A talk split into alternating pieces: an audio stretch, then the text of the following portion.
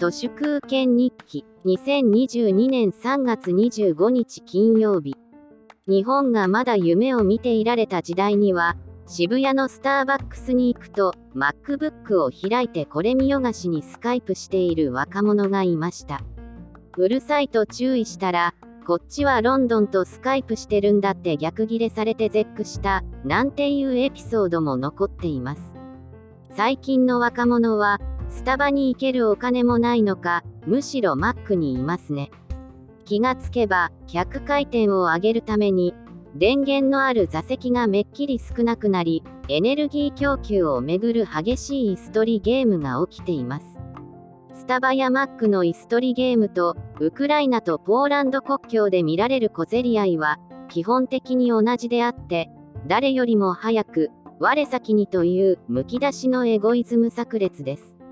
都心のマックを観察していると、ズームを通じて若者がそこにいない誰かに、あれこれ命令されている光景をよく目にします。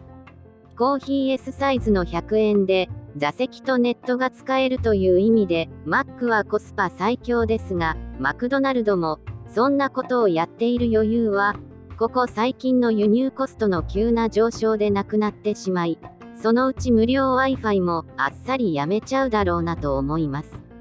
実際に、セブンイレブンなども、業績の悪化とともに、無料 Wi-Fi を速攻でやめちゃいましたね。生活困窮者にとって、コンビニの無料 Wi-Fi は、携帯を止められた後の生命線でしたけど、そういう人への配慮は、まるでされません。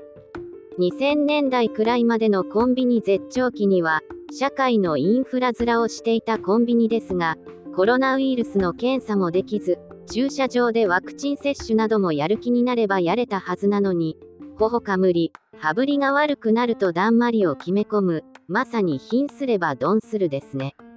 日本の映画界も、監督や俳優によるパワハラ、セクハラの所業がダダ漏れて、完全にオワコン化しており、私などはネットフリックスで見られる最近の日の丸コンテンツをつまんなくて最後までほとんど見られません。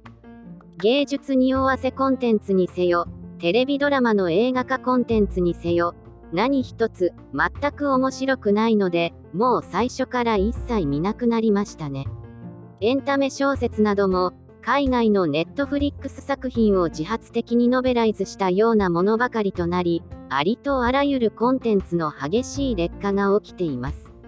テレビ広告なども、30年前は地方局でしかお目にかかれなかった低予算 CM がデフォルトになりつつあります。これだけ何もかも劣化が進むと、人物金が国外にフライトする流れが強まります。よかったね。本日は以上です。ありがとうございました。人の行く裏に道あり花の山。